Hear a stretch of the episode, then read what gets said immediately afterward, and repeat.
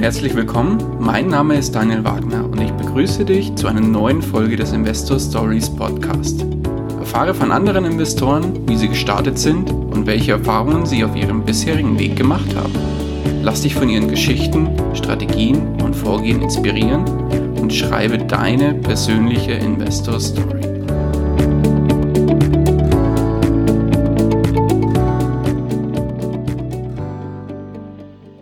Hallo und herzlich willkommen zu einer neuen Folge des Investor Stories Podcast. Heute zu Gast bei mir Alexander Raue. Grüß dich. Hallo, grüß dich. Alles klar bei dir, Daniel? Ja, bei mir geht alles gut. Bei dir auch, hoffe ich? Ja, bei mir auch alles gut. Frisch ausgeschlafen, munter, wir können loslegen. Genau, frisch ausgeschlafen am Abend 18.30 Uhr, so muss sein. ja, ein bisschen Powernap, wie du gesagt hast, passt ganz gut, ne? Genau. Alexander, würdest du dich unseren Hörern äh, ganz kurz vorstellen und zwei, drei Sätze zu deiner Person sagen? Natürlich. Also ich bin Alexander Raue, ähm, bin 35 Jahre alt, komme ursprünglich aus der Nähe von Berlin, lebe jetzt in der Schweiz und ähm, arbeite hier ähm, in der IT-Abteilung von einer großen Firma. Ähm, bin also doch ganz normal Angestellter und bin nebenbei in Immobilien und P2P investiert und blogge auch noch nebenbei. Und das sind so die Themen, womit ich mich hauptsächlich beschäftige. Mhm, sehr gut. Dein Blog verfolge ich, äh, habe ich im Vorgespräch auch schon gesagt, seit geraumer Zeit und bin sehr lange schon Leser von deinem Blog. Äh, gefällt mir sehr gut. Daumen nach oben von meiner Seite. Das freut mich, wenn ich treue Leser Feedback bekomme, weil beim Blog ist es ja immer so, man bekommt E-Mails und Kommentare und äh, kann das dann sofort umsetzen. Ja? Und ist natürlich auch mal für, auch für Podcaster, Blogger wichtig, dass man Feedback bekommt, weil dann weiß man, dass es in die richtige Richtung geht. Ne? Unbedingt, unbedingt. Von daher gerne auch Feedback an, an mich für den Podcast und gerne auch für diese Folge. So, Alexander, wie sieht es denn aus bei dir? Du bist ja jetzt Immobilieninvestor und auch in anderen Bereichen aktiv. Wie ging es denn bei dir los, dass du dich überhaupt mit dem Thema Finanzen bzw. mit dem Thema Investieren auseinandergesetzt hast? Ja, also das ist noch nicht ganz so lange her, muss ich sagen. Also vor drei Jahren habe ich damit angefangen, Ende 2015. Das weiß ich noch ziemlich genau, weil ich bin damals in die Schweiz gegangen und wenn man halt von Deutschland in die Schweiz geht, dann verdient man eigentlich immer doppelt so viel, weil einfach äh, das Bruttosalär halt doppelt so hoch ist und die Steuern halt einen Bruchteil davon. Das heißt, man hat halt netto sehr viel übrig. Ne? Und als ich dann in die Schweiz gegangen bin, hatte ich aber von Finanzen noch keine Ahnung, von Investieren keine Ahnung. Also dachte ich mir, super, hau ich alles raus, äh, gönn mir Luxus ohne Ende und Konsum, ne? Viel Urlaub, teures Auto, große Wohnung und so weiter und so fort. War auch alles schön, hat gut funktioniert. Aber irgendwann nach einem halben Jahr, dreiviertel Jahr habe ich gemerkt, hm, ist jetzt vielleicht doch nicht so erfüllend, alles nur zu verkonsumieren. Und deswegen hatte ich mir auch Gedanken gemacht, was kannst du noch damit machen?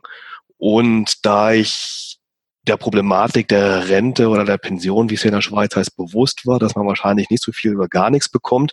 Ich mich damit aber nie beschäftigt hatte, dachte ich mir, okay, vielleicht beschäftigt sich mal mit dem Thema Investieren und ähm, auch ein bisschen Vorsorge. Was gibt's denn da für Möglichkeiten? Und da bin ich dann im Herbst, Anfang Winter, Dezember 2015, ähm, bei YouTube fündig geworden und zwar auf Immobilienvideos von Alex Fischer ähm, zum Thema Vermögensvorsorge, Altersvorsorge mit Immobilien, Kapitalanlage und das Ganze drumherum. Und das hat mich sofort fasziniert. Ich habe mich quasi ein ganzes Wochenende lang eingesperrt, habe quasi hunderte YouTube-Videos angeschaut und das war so krass. Ich war total kaputt an dem Wochenende, aber auch super glücklich, weil ich so viel gelernt hatte und endlich wusste, super, es gibt ja noch andere Wege, ähm, was man mit seinen Finanzen machen kann und wie man wirklich gut vorsorgen kann und investieren kann, auch an so schönen praktischen Beispielen. Und da war für mich klar, super, ich will investieren, ich will ein Vermögen aufbauen, vor allen Dingen auch von dem Hintergrund, also am Anfang hatte ich immer gedacht, gut, du musst was für die Rente machen, aber mehr, mehr kam dann der Gedanke, nicht nur was für die Zukunft machen, sondern ja auch schnellstmöglich Vermögen aufbauen und dann von diesem Vermögen, von der Rendite ähm, dann auch leben zu können. Ne? Weil Natürlich hatte ich den, den Job gewechselt und war gerade frisch in einem neuen Job, aber auch dort habe ich wieder schnell gemerkt, ist ja das Hamsterrad, ne? Und die Zeit ist dann doch wichtiger als äh, der viele Konsum. Und deswegen war der Vermögensaufbau durch Immobilien für mich auch eine Möglichkeit, halt schneller aus dem Hamsterrad rauszukommen. Ne? Also wie gesagt, vor drei Jahren war das ungefähr. Da war ich 32, vergleichsweise spät, weil mittlerweile hört man ja von den Leuten, dass sie schon mit 18, 19, 20 anfangen. Ne? Aber fürs Investieren ist es eigentlich nie zu spät. Man kann immer durchstarten, man muss es einfach nur machen, man muss Gas geben und nicht nur immer ewig lang in der Theorie bleiben. Ne? Richtig. Keine Sorge, ich bin auch Spätzünder. Bin jetzt 35 und habe auch erst effektiv so richtig vor ja, Mitte, Ende 20 angefangen. Ah, okay. Dann sind wir ja vom Alter fast genauso. Du hast mit Investieren wahrscheinlich schon ein bisschen mehr Vorsprung.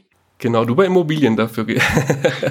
Na gut, drei aber, Jahre, aber es ist natürlich eine Sache, wie intensiv man sich beschäftigt. Ne? Es fragen mich natürlich auch immer Anfänger, ähm, ja Alex, wie viel Zeit muss ich denn investieren? Weil viele haschen halt doch der Idee des schnellen Reichtums hinterher und glauben dann mit einmal eine Stunde Sonntagabends sich ransetzen, beschäftigen, das reicht dann.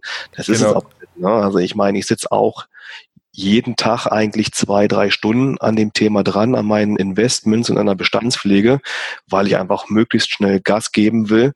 Und ähm, nur wenn man wirklich so diszipliniert ist und jetzt viel Zeit reinsteckt, dann kann man auch früh Früchte ernten. Ne? Und demzufolge bin ich, bin ich zwar erst drei Jahre dabei, aber das sehr, sehr intensiv ähm, zum Leidwesen meiner Frau, die immer sagt, oh Alex, du verbringst so viel Zeit äh, am Rechner. Ne? Aber wenn ich dann sage, hey, ich mache das halt jetzt ein bisschen mehr, aber dafür können wir in wenigen Jahren dann irgendwo in der Karibik unseren Cocktail schlürfen, dann versteht man das auch. Sehr schön, sehr schön. Das heißt, da du beim Alex Fischer quasi gelernt hast, bei den über die Videos, sage ich mal, ähm, waren deine ersten Investments auch Immobilien oder ging es woanders los? Ursprünglich ging es noch ein bisschen anders los. Ich habe damals auch mal in das Thema Aktienmarkt ein bisschen reingeschaut, wobei man sagen muss, Aktienmarkt ist eigentlich übertrieben. Eigentlich war das eher dieses Thema binäre Optionen. Da bin ich mal auf die Fresse gefallen, bin ah, schön über die Werbung da reingekommen, habe da ein bisschen Geld angelegt. Also jetzt nicht viel, was waren das so? 2000 äh, Euro.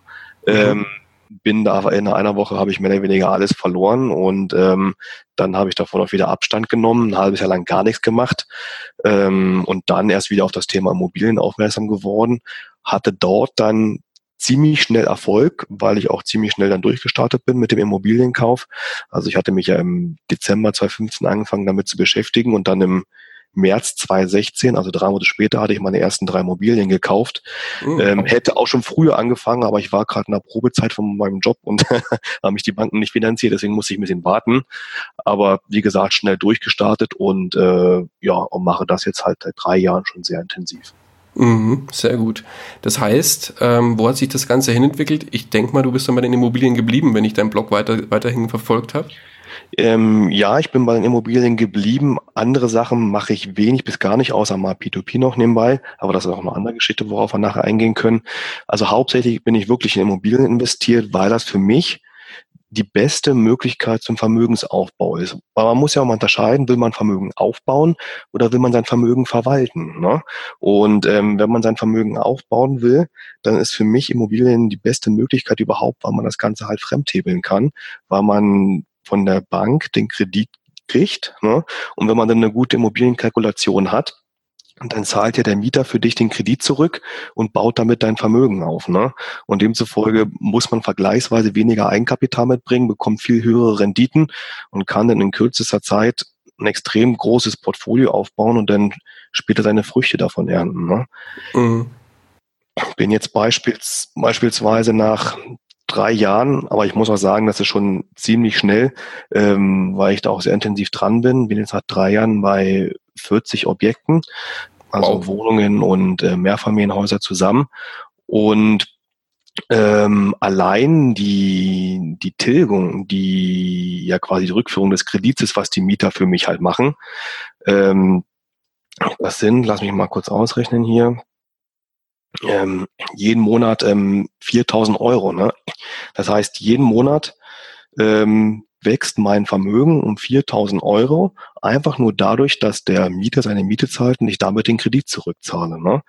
Und ähm, das ist halt eine extrem hohe Rendite auf das eingesetzte Kapital, was ich damals ja eingebracht habe. Weil im Endeffekt, wenn man eine gute Bonität hat, was man hier in der Schweiz hat, wenn man einen guten Job hat, dann kriegt man von der Bank immer eine hohe Finanzierung, 100 Prozent oder teilweise auch 110 Prozent, muss also sehr wenig Geld mitbringen, um die Immobilien kaufen zu können. Und dann ähm, kriegt man aber ja äh, die Rendite nicht auf das eingesetzte Kapital, also nicht auf die 10.000 Euro, die ich einsetze, sondern mit den 10.000 Euro, die ich einsetze, kaufe ich ja die Immobilie für 100.000 Euro und kriege die Rendite natürlich dann da drauf, den höheren Wert. Ne? Und dieser, dieser Fremdkapitalhebel, dieser Leverage-Effekt, der ist so enorm stark, dass der dazu beiträgt, sehr schnell Vermögen aufbauen zu können, und auch sehr schnell einen Cashflow aufbauen zu können. Und ähm, das hat mich seit jeher fasziniert und ich habe da keine vergleichsweise eine vergleichbare Anlageform oder Investitionsmöglichkeit gefunden, wo ich sage, oh, das ist besser. Also egal, was ich mache, ich komme immer wieder zu Immobilien zurück und deswegen gebe ich da Vollgas, um meine Ziele zu erreichen. Ja, sehr stark, beneidenswert. Hut ab, Hut ab. Wirklich. Ähm, wenn man jetzt von oben so ein bisschen draufschaut auf dein Gesamtportfolio, wie setzt sich das denn zusammen, hm, wenn man bei den Immobilien rechnet, ähm, rein, oder Reinvermögen? Also bei den, bei den Immobilien wären es dann Immobilienvermögen minus Schulden. Ähm, ja, also dann lass mich mal kurz in meine Vermögensübersicht schauen, weil ich tracke natürlich auch jeden Monat meine ganzen Werte und stelle die auch auf meinem äh, Lot zur Verfügung. Wenn ich jetzt mal die Immobilien zusammenzähle, wo ich bisher Eigentumsübergang hatte, weil wie gesagt, ein paar Immobilien habe ich letztes Jahr November gekauft oder jetzt auch erst letzte Woche und der Eigentumsübergang, der dauert ja manchmal zwei, drei Monate, bis das Grundbuch an vorbei ist. Die zähle ich jetzt noch nicht mit. Ähm, wenn ich die ersten Immobilien zusammenzähle, dann ist das ein Immobilienvermögen von ungefähr eine Million 250.000 und dem stehen halt ein Immobiliendarlehen von eine Million 150.000 entgegen. Das heißt, das sind viele kleine Wohnungen, weil ich in Leipzig einkaufe und jetzt in Chemnitz, da kauft man die Wohnung halt teilweise für 30, 40.000 ein ne? und kann natürlich darüber sehr viel Masse machen, im Gegensatz dazu, wenn man zum Beispiel in München äh, für das gleiche Geld halt nur eine Wohnung kriegt, wo man in Leipzig halt sechs, sieben Wohnungen kriegt. Ne? Mhm, klar. Aber nichtsdestotrotz es ist jetzt nach drei Jahren die, die Differenz ungefähr eine ungefähr 100.000, ähm, die anstehen. Ähm, also 100.000 mehr Vermögenswert als, ähm, als Darlehen. Und jedes Jahr werden das ja 40.000 bzw. 50.000 mehr durch die automatische Tilgung, mhm. zuzüglich noch den Cashflow, die die Sachen ja bringen. Ne? Und das Gute ist, am Anfang, als ich angefangen hatte, hatte ich, was hatte ich noch auf der Bank? Ich hatte vielleicht 15.000 oder sowas auf der Bank, womit ich angefangen habe. Also am Anfang habe ich die Immobilien noch selber mit dem Geld aus meinem Angestelltenverhältnis gekauft. Und mittlerweile kann ich die Immobilien schon mit dem Cash, äh, mit dem Geld kaufen, was die anderen Immobilien abwerfen. Ne? Das heißt, mhm. die generieren schon so viel Cashflow, dass ich damit Geld sparen kann, um nächsten zu kaufen. Und damit wird es halt immer größer und man kann halt immer mehr Investitionen tätigen. Mhm. Das heißt, wenn man jetzt das prozentual auseinanderfriemelt, kriegt man das dann ungefähr hin. Immobilienvermögen wären dann unterm Strich abzüglich Schulden so roundabout 100.000? Ja, genau, momentan schon. Also nach drei Jahren gerechnet ungefähr 100.000. Ähm, wenn ich insgesamt meine ganze Vermögensbilanz zusammenzähle, dann ist das auch, dann ist das sogar ein bisschen weniger, weil ich natürlich meine Kredite gegenrechnen muss, weil ich habe natürlich zum Beispiel einen Privat Privatkredit für mein Auto, der noch mhm. ungefähr bei, sage ich mal, 50.000 Euro steht. Ähm, der geht natürlich von meinem Vermögen wieder runter, ne, weil man ja nur den, die Schulden für den Kredit gegenzählen kann, aber nicht den Realwert des Autos. Und ähm, demzufolge bei Reihenvermögen, sage ich mal, bin ich jetzt bei ungefähr 65.000. Ne? Okay. Mhm. Ja, und jeden Monat das heißt, Ende jedes Monats mache ich immer meine Zusammenfassung ähm, von meinen ganzen Zahlen, von meinem Cashflow, von meinen neuen Objekten, die ich gekauft habe, von meinen neuen Entwicklungen, auch im P2P. Ähm, schreibe auf, was ich halt eingenommen habe, wie sich mein Vermögen entwickelt, sodass ich immer jeden Monat genau weiß, wie hoch mein Vermögen ist. Und die Sachen werden auch mal veröffentlicht auf meinem Blog, sodass die Leute sehen, ähm, wo ich gestartet bin und ähm, wie es dann aussieht. Ne? Ja, klar. Zum jetzigen Zeitpunkt. Und wie viel hast du aktuell in P2P-Kredite investiert? Genau, in P2P-Kredite ähm, momentan nicht mehr ganz so viel. Momentan habe ich da nur noch ungefähr hm, 50.000 investiert. Ich war mal auf ähm, 62.000, aber mittlerweile bin ich dabei, mein Geld vom P2P abzuziehen respektive das Geld abzuziehen, was ich damals kreditfinanziert in P2P gesteckt habe. Weil ich habe damals einen Kredit, einen günstigen Kredit von meiner Bank bekommen 43.000 und die habe ich auch in P2P-Kredite gesteckt, weil meine eigenen 20.000, die ich drin hatte, oder 15.000 waren es damals ja noch, die haben eine super Rendite ergeben bei P2P. Das Geld hat sich super vermehrt. Und dann dachte ich mir, hey, cool, kannst ja genauso wie bei Immobilien auch kreditfinanziert hebeln. Das heißt, ich gebe mir, lass mir von der Bank einen Kredit für 43.000 Euro geben zu 3,3 Prozent Zinsen und lege das Ganze bei P2P zu 10 Prozent Zinsen an. Ne? Einfach nur hin und her Geld schieben, Auto, Invest an und dann geht's los. Und die Differenz, die 7 Prozent, sind quasi mein Gewinn. Ne? Und das hat auch super, super gut funktioniert. Also jeden, jeden Monat kommt da kräftig Geld rein ne? und ähm, das funktioniert auch. Nur mittlerweile ziehe ich das Geld vor dem Kredit wieder ab, um auf der einen Seite das Geld weiter in Immobilien investieren zu können, also um damit die Kaufnebenkosten zahlen zu können, um weitere Immobilien zu erwerben oder teilweise auch um den Kredit zurückzuzahlen, weil mein Ziel mit dem ganzen Vermögensaufbau ist natürlich auch die finanzielle Freiheit, das passive Einkommen. Ne? Und passives Einkommen definiert sich zwar natürlich für jeden anders, wie viel man braucht, aber die Grundregel ist ja, umso weniger Verbindlichkeiten man hat, umso schneller kommt man natürlich in die finanzielle Freiheit. Ne? Und demzufolge zahle ich jetzt auch den Kredit schneller zurück, so dass ich dann möglichst schnell in die finanzielle Freiheit komme, weil einfach noch diese Belastung durch den Kredit nicht mehr da ist. Mhm. Jetzt muss ich mal noch mal kurz auf den Kredit zurück zu sprechen kommen. Du bist doch nicht einfach zur Bank gegangen und hast gesagt, liebe Bank, gib mir mal 40.000 Euro, damit ich das in P2P investieren kann, oder? Ähm, nicht ganz so war es nicht. Es war ursprünglich ähm, ein bisschen anders. Und zwar, ich hatte mein Auto, hatte ich einen ganz normalen Leasingvertrag. Und ähm, der Leasingvertrag, der ging auf vier Jahre, hatte eine feste Rate und ähm, man hat ja im Leasing auch immer nur eine gewisse Kilometeranzahl, die man fahren darf. Und da ich natürlich mit meinem Auto sehr, sehr viel gefahren bin, bin ich weit über die Kilometer rübergekommen, die ich fahren durfte. Und ähm, die Leasingrate war damals auch ziemlich hoch. Die lag irgendwie bei 1100 oder so pro Monat. Und ähm, dann habe ich meine Banken angefragt, ob wir nicht einfach umfinanzieren können. Das heißt, dass ich aus dem Leasing eine Finanzierung mache. Und da hatte ich halt bei Banken angefragt, bei zwei Banken hatte ich mir Angebote machen lassen, bei denen ich auch mit Immobilien investiert bin, die also meine Bonität schon kannten. Und die haben mir dann beide eine Zusage gemacht, haben gesagt, ja, herauf, wir shiften um. Sie können das Leasing einfach durch eine Finanzierung bei uns anpassen und wir geben ihnen das Ganze zu 3,3 Prozent Zinsen. Ne? Ähm, die eine war zu 3,2 und die eine war zu 3,2 Prozent Zinsen, also ganz normales Verbraucherdarlehen. Und dann habe ich natürlich das günstigere Darlehen genommen für die Umfinanzierung meines Autos, konnte es also ablösen und kann jetzt so viele Kilometer fahren, wie ich will und konnte auch noch den Kredit auf zehn Jahre strecken statt auf vier, womit die Kreditrate günstiger wird. Und der zweiten Bank hätte ich natürlich eine Absage geben müssen, weil ich natürlich muss einmal umfinanzieren muss. Ne? Aber die Bank hat natürlich die ganze Arbeit reingesteckt in meine Bonitätsprüfungen, in die Unterlagenaufbereitung und haben dann gesagt, Herr Raue, gut, jetzt nehmen wir das Auto bei Ihnen nicht, aber wir wollen Ihnen trotzdem das Geld geben. Wollen Sie es nicht trotzdem haben? Ach, dann, ähm, ja, wenn ihr mir das schon so anbietet, gucke ich mal. Und ähm, dann habe ich halt äh, reingeschaut, was ich mir machen kann und dachte mir, gut, mein P2P läuft gut. Dann habe ich eine kurze Rechnung aufgemacht, die dreieinhalb Prozent Zinsen, die mich der Kredit kostet, gegenüber die zehn Prozent Zinsen, die ich bei P2P mindestens kriege, ist eine Differenz von, sage ich mal, sieben Prozent. Also probieren wir es mal. Ne? Dann habe ich das Geld einfach dort angenommen, in P2P reingesteckt, auf verschiedene Plattformen verteilt und das lief dann. Auch nicht schlecht. Da, da läuft hier die Bank hinterher und will das Geld in den Rachen werfen. Ja, ist ja die, die haben ja natürlich die ganze Arbeit. Ne? Die stecken da ja Mannstunden rein, um das zu prüfen, die ganzen Unterlagen. Und wenn natürlich eine Bank bei mir die Bonität prüfen will, dann müssen die ja auch mal alles prüfen. Die müssen ja meine ganzen Immobilieninvestments, zu dem Zeitpunkt hatte ich glaube ich schon 20 oder sowas prüfen. Also die müssen 20 Kreditverträge angucken, 20 Mietverträge, 20 Kaufverträge, dann meine ganzen persönlichen Sachen, die ich habe. Und wenn sie das gemacht haben, ist für den vielleicht ein Tag lang Arbeit draufgegangen. Dann kommt noch die Marktfolge, die das checkt.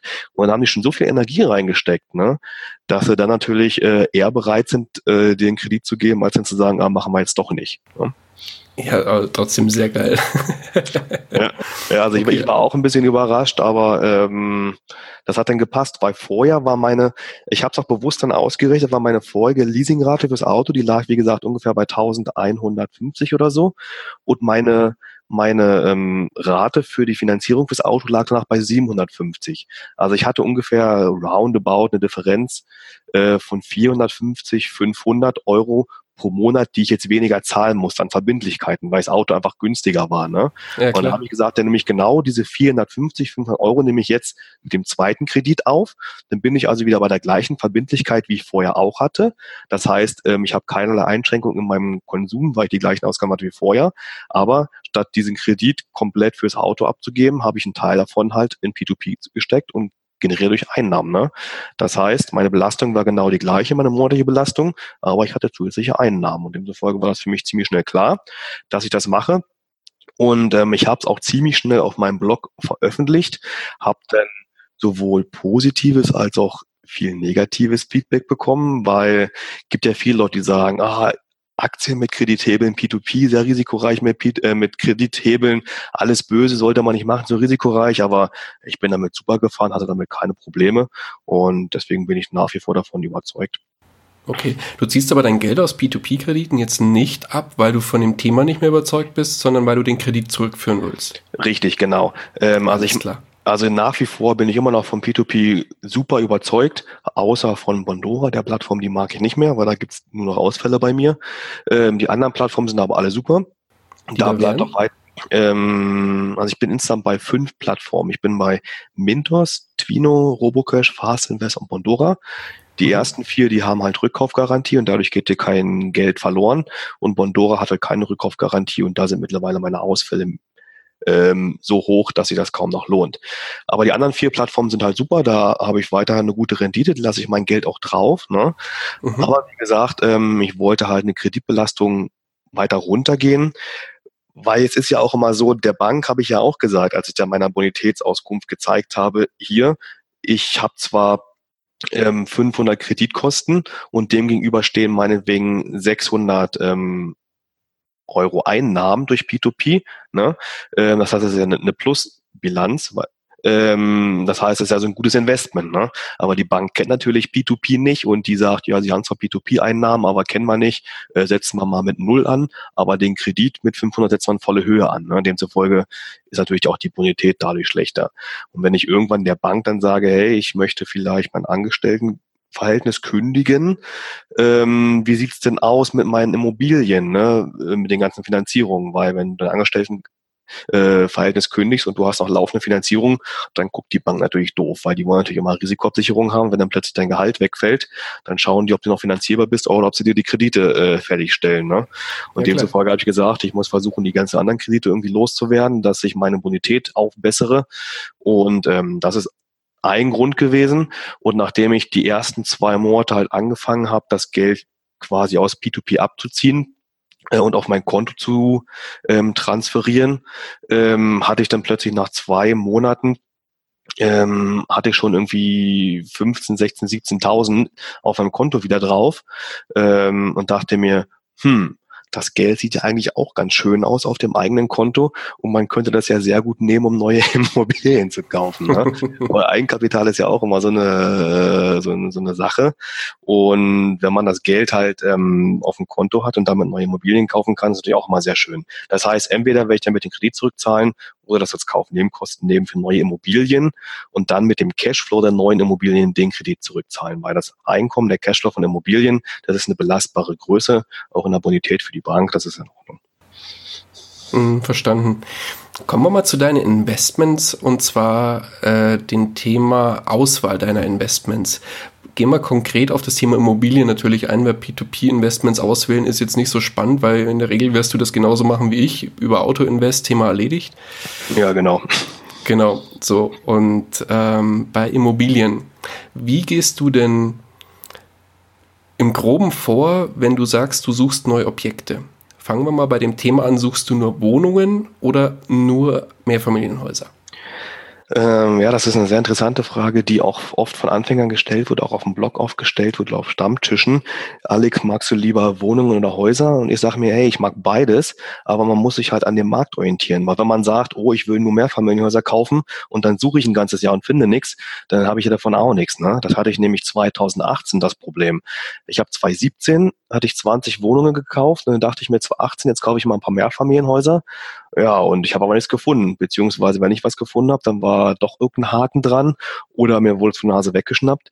Das heißt, es ist nicht so eine Frage, was ist besser, was will man, sondern was gibt der Markt her. Und momentan ist der Immobilienmarkt sehr, sehr heiß. Das heißt, ähm, es gibt kaum lohnenswerte in Investments online und für die Offline-Objekte braucht man meistens ein Netzwerk was man am Anfang ja nicht hat. Bei mir ist das auch noch sehr dünn gesät und demzufolge, ich mag beides ähm, und nehme natürlich das, was ich kriegen kann, aber wähle das an anderen Kriterien aus. Bei mir, mein wichtigstes Kriterium ist ähm, die Rendite. Ähm, weil es gibt ja mehr oder weniger zwei Arten von Immobilieninvestoren, wenn wir jetzt mal vom Buy and Hold reden. Also die Leute, die äh, Grundstückshandel machen, also Sachen billig kaufen und verkaufen, lassen wir jetzt mal außen vor. Wir gehen jetzt mal auf die Leute drauf ein, die Buy and Hold machen, also die Immobilien kaufen und dann im Bestand halten. Da gibt es ja zwei Kategorien. Ne? Die eine Kategorie, die auf Cashflow Wert legt, also dass man jeden Monat einen gewissen Überschuss hat. Und dann gibt es halt Leute, die sagen, ja, der Cashflow ist im erstmal nicht so wichtig. Ich kaufe lieber in einer sicheren Stadt, wo ich immer einen Mieter habe und hoffe, dass der Wert einfach steigert. Ne?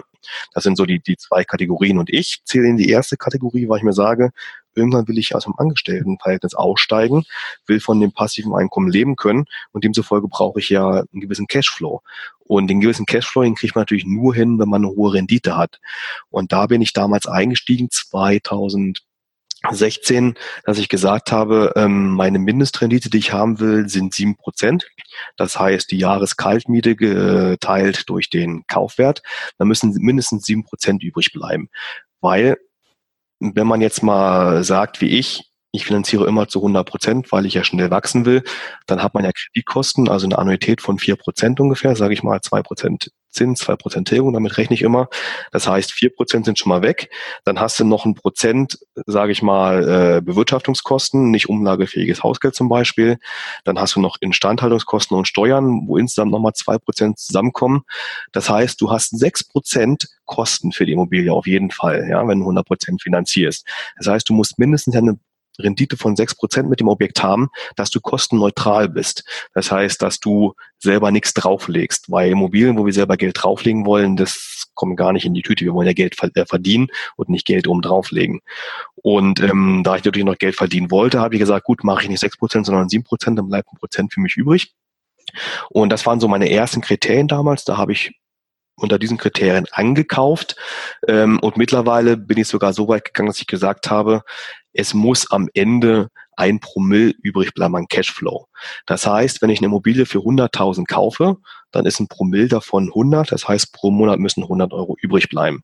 Wenn ich eine Immobilie kaufe für sage ich mal 80.000, dann müssen im Monat halt 80 übrig bleiben. Ne? Das kann man ganz gut rechnen und wenn sich das erfüllt, dann hat man eigentlich ähm, eine ganz gute Rendite, hat auch einen guten Cashflow und ist damit auch in vielen Bereichen sehr, sehr gut abgesichert. Jetzt weiß ich natürlich, diese sieben Prozent, die sind nicht leicht zu erreichen. Das ist natürlich sehr, sehr standortabhängig. Und in vielen Standorten kann man froh sein, wenn man noch vier oder fünf Prozent bekommt. Ähm, ich wollte Leute immer klagen aus Stuttgart, aus dem Ruhrpott, im Norden, Berlin, München muss ich gar nicht von reden. Ähm, also man muss schon eine Weile suchen, bis man gute Standorte findet. Bei mir war es damals Leipzig, als ich vor drei Jahren angefangen habe. War natürlich auch ein super Glücksgriff, muss ich sagen. Bin durch Zufall mehr oder weniger aufmerksam gekommen. Ich hatte erstmal deutschlandweit gesucht. Eins der ersten Inserate oder Exposés, was mir ein Makler damals zugeschickt hat, war eins aus Leipzig. Das fand ich so toll, das habe ich gleich gekauft. Das war mein erstes Objekt und da bin ich da hängen geblieben und habe dann immer weiter in Leipzig gesucht und habe immer gute Objekte gefunden. Also ich würde sagen, von den 40 Objekten, die ich jetzt aktuell gekauft habe, sind locker 30 von ImmoScout, also die, die Mehrheit. Aber es war natürlich immer mit sehr, sehr viel Rechercheaufwand verbunden. Ne? Jeden Tag reingeguckt in ImmoScout oder wenn man den E-Mail-Agenten anhatte äh, und E-Mails bekommen hat, sofort draufgeklickt, das Ding durchgerechnet, weil mir war klar, wenn ich das erstmal liegen lasse und warte, ja, Sonntagabend mache ich das, ist das Ding weg. Das heißt, ich habe es mir an demselben Tag immer angeschaut, habe es mir grob kalkuliert, habe dann die Unterlagen vom Makler angefordert, ähm, den Mietvertrag, den Wirtschaftsplan, Protokolle der Einnehmerversammlung, ähm, habe es dann grob kalkuliert und wenn ich dann auf einen guten Wert kam, habe ich dem Makler gesagt, hey, ja, mich interessiert's. Ich würde das Ding gerne besichtigen, beziehungsweise besichtigen lassen, weil ich ja nicht selber vor Ort gehe, sondern weil ich einen Gutachter hinschicke und ähm, habe die Unterlagen zu meiner Bank geschickt. Ne? Und dann hatte ich innerhalb von drei, vier Tagen hatte ich dann das Feedback vom Gutachter, das Feedback von der Bank und konnte dann die Kaufzusage geben. Und damit war ich so schnell, ähm, dass ich viel schneller als die Konkurrenz war und habe dann sehr oft den Zuschlag bekommen und konnte dadurch natürlich auch sehr schnell äh, groß wachsen. Okay, was heißt ähm, nicht selbst besichtigt? Das heißt, du kaufst die Wohnungen blind? Nein. Ähm, für mich selber persönlich ja. Also ich kenne vielleicht zehn meiner Objekte selber, weil ich wohne, wie gesagt, in der Schweiz und ich investiere in, in Leipzig mhm. äh, und Sachsen. Das sind für mich ja 700 Kilometer, die ich fahren müsste. Das heißt, wenn ich ein Ding besichtigen würde, das würde mich 1000 Euro kosten, einfach weil ich einen Tag Urlaub nehmen muss, wegen Fahrtkosten, Hotel und so weiter. Das lohnt sich für mich nicht. Und demzufolge habe ich mittlerweile einen guten Gutachterservice gefunden, die das Ding für mich angucken. Ähm, das ist Immobilienbesucher heißen die und die haben, die haben ein Gutachternetzwerk über ganz Deutschland und wenn ich denen sage, hier, ich habe eine Immobilie in der Stadt, dann schicken die einen Gutachter für mich hin. Und der besichtigt das Ganze für mich. Erstens ist der vor Ort, und zweitens ähm, ist er objektiv, weil klar, ich bezahle ihn ja und nicht der Makler, weil der Makler kann ja immer die Sachen schön ins Exposé schreiben und dann sind die anders. Und drittens hat er natürlich Ahnung von der Materie im Gegensatz zu mir, ne? weil ich kann in eine Wohnung reingehen, in ein Mehrfamilienhaus, kann sagen, ja, ist schön, ähm, aber der sieht natürlich seine Erfahrung viel mehr und ist vergleichsweise günstig. Also die, eine Wohnungsbesichtigung, die kostet erstmal 100 Euro, da fangen die Sachen an. Ist natürlich mhm. jetzt kein Gutachten, Gutachten macht die Firma auch, das kostet dann 2.000, 3.000 Euro. Ähm, oder Vermessungsservice machen die auch. Aber für die erste Besichtigung, ja, um zu sehen, ähm, ist das Ding gut ähm, oder fällt das Ding auseinander, was muss man machen? Für die ersten Kalkulationen ist das völlig in Ordnung. Das kostet mich halt 100 Euro und das ist halt spitze. Ich muss nicht vorbeifahren, habe ziemlich schnell ein Feedback und was für mich sehr, sehr wichtig ist, ich kann das quasi alles von zu Hause aus machen. Weil für mich ist klar, ich bin halt ein Investor. Ich bin niemand, der da hinfährt, sich alles anguckt, der die Leute versucht kennenzulernen, der das Laminat selber verlegt, der die Wasserhähne repariert, bin ich nicht. Ich versuche möglichst alles an die Dienstleister outzusourcen, so dass ich mich wirklich um die Investments und um die Koordination kümmern kann. Weil ich will ja nicht von dem einen Hamsterrad, dem Angestellten sein, dann in das nächste Hamsterrad gehen, wo ich mich dann quasi Fulltime um die Immobilien kümmern muss. Ne? Mhm, sehr gut. Und wie kann ich mir das vorstellen? Du, du, du kriegst jetzt im Prinzip ein Exposé über ImmoScout oder vom Makler. Mhm. Dann sagst du, kalkulierst du das ganz grob mit dem dicken Daumen einmal durch und sagst, ja, die Zahlen passen. Und dann beauftragst du direkt ein oder machst mit dem Makler da einen Besichtigungstermin aus, wo du dann einen äh, von Immobilienbesucher dann hinschickst. Genau, im Groben sieht das so aus, dass ich es mir gleich ähm, durchkalkuliere und am Anfang braucht man ja so drei, vier Unterlagen, die lasse ich mir von dem Makler noch zuschicken. Und bei Wohnungen ist es manchmal auch noch ein bisschen einfacher. Man hat ein bisschen mehr Zeit als bei den Mehrfamilienhäusern, weil bei den Wohnungen hat man zwar mehr Konkurrenz, aber bei den Häusern hat man bessere Konkurrenz. Das heißt, bei den Wohnungen hat man meistens ein bisschen mehr Zeit und bei den Häusern, wenn man sich da einen Tag zu viel Zeit lässt, ist das Ding dann weg.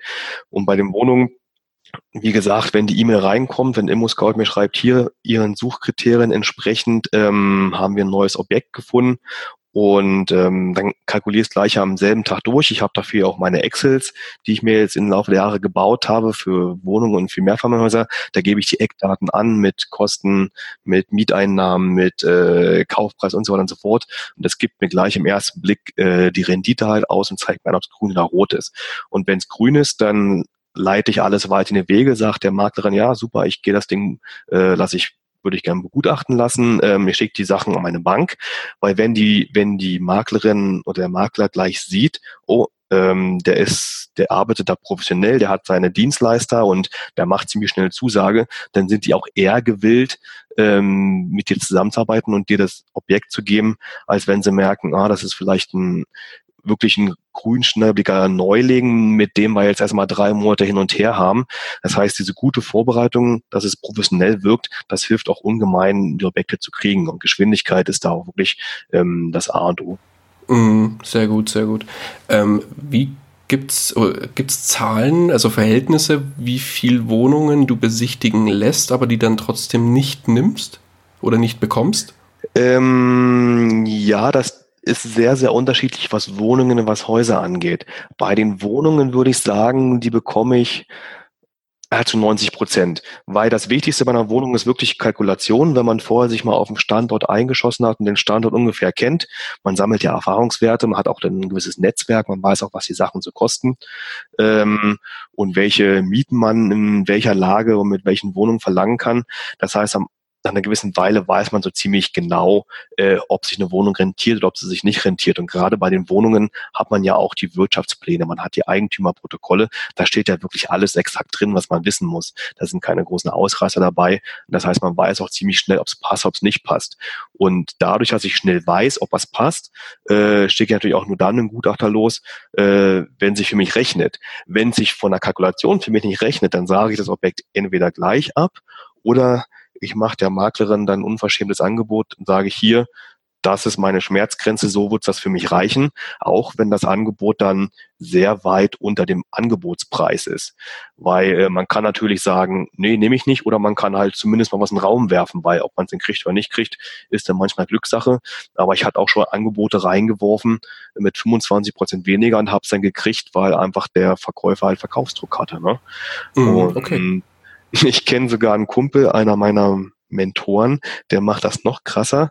Der sucht sich ganz viele Objekte gleichzeitig raus und der hat dann, weiß ich was, zehn Objekte am Start, die ihn interessieren und er macht allen zehn Verkäufern ein Angebot über 50 Prozent des Kaufpreises. Dann kriegt er natürlich neunmal gesagt, äh, spinnst du, bist du bekloppt? Aber der eine, der sagt dann doch ja, weil er Not am Mann hat oder wie auch immer und dann kriegt er natürlich ein geiles Angebot, ein geiles, ein geiles Objekt, sehr, sehr günstig. Ne? Also mhm. manchmal ist es auch wirklich so, ähm, äh, ja Numbers Game, dass man oft genug halt probieren muss und dann bleibt was hängen. Und so ist es bei Immobilien auch. Man muss sich einfach viele, viele Exposés anschauen und ähm, dann bleibt irgendwann was hängen, was halt passt. Mhm. Und bei den Häusern, da ist es noch ein bisschen was anderes, weil da habe ich sehr, sehr viele Gutachter letztes Jahr Aufträge rausgegeben. Also ich glaube, ich habe locker 20 Mal den Gutachter losgeschickt und habe aber nur ein Haus gekauft, weil das dann immer nicht gepasst hat. Also entweder wurde es mir von der Nase weggekauft, weil auch jemand schneller war, oder ähm, die Bank hat dann gesagt, nee, das Objekt ist mh, hm, doch nicht so gut, wie sie denken, weil ich arbeite auch sehr viel mit lokalen Banken zusammen, die den Markt natürlich noch viel besser kennen als ich. Und die sagen dann, ja, Herr Rau, das Haus, was Sie kaufen wollen, das ist genau an dem Fluss, wo es vor zwei Jahren Hochwasser gab. Deswegen ist es so günstig. Ne? Das weiß ich natürlich nicht, das weiß die lokale Bank aber. Ähm, oder der Gutachter, der sieht dann Sachen, ähm, die äh, im Exposé nicht beschrieben würden, sind und die das Ding sehr viel schlechter machen und äh, wo sich dann der Verkäufer nicht auf eine äh, auf einen niedrigen Kaufpreis äh, angemesseneren Kaufpreis einlässt und dann wird's auch nichts. Also bei Häusern schickt man tendenziell den Gutachter öfter ohne Ergebnis los als bei den Wohnungen, was aber auch völlig in Ordnung ist. Ja, es ist ja ich zähle es einfach als Investition. Man schickt so und so oft den Gutachter los, bekommt so und so oft gesagt, nein, ist nichts oder man kriegt nichts und dann bleibt am Ende aber ein oder zwei gute Objekte hängen und die sind dann auch wert. Bei denen weiß man wirklich, ja, die Bank, der gefällt das, der Gutachter ja gesagt, die Kalkulation sagt ja und dann passt das auch. Okay, bei Wohnung könnte ich mir das jetzt noch sehr gut vorstellen, dass ich da so ein, so ein das, das ist ja erstmal wahrscheinlich nichts anderes wie so ein Grobgutachten, nenne ich es jetzt mal. Aber bei Häusern äh, für 100 Euro kann ich mir das nicht vorstellen, dass das eine große Detailanalyse ist, wo er sich jedes, jeden Bereich des Hauses genau anschaut, oder ist es tatsächlich so? Du kannst ja, also am Anfang ist es erstmal nur eine grobe Besichtigung. Also er geht wirklich rein, guckt dir das von innen, von außen an, ähm, macht halt viele Fotos, macht halt ein Protokoll und gibt dir eine grobe Einschätzung. Du kannst ihm mitsagen, was er machen soll. Ob er jetzt nur das Haus anschauen soll, ob er auch innen alles anschauen soll, ob er in jede Wohnung reingehen soll, was natürlich bei einem Mehrfamilienhaus ein bisschen schwieriger ist, weil wenn du da, weiß ich, was zehn Parteien hast, hast du zehn Mieter und dann musst du dich mit jedem Mieter abstimmen, wann du in die Wohnung rein darfst. Ne? Und dann ist es nicht nur ein Termin, es mehrere Termine. Das heißt, dann wird es auch teurer. Und deswegen bei einem Haus reicht am Anfang auch erstmal die Grobbesichtigung und wenn es dann passt, dann kann man im Nachhinein ja immer noch sagen, so, das Haus passt grundsätzlich mal, jetzt können wir tiefer in die Analyse gehen und jetzt können wir von mir aus auch ein ausführliches Gutachten machen, wo wir alles sehr komplex äh, betrachten ähm, und die verschiedenen Szenarien aufbauen.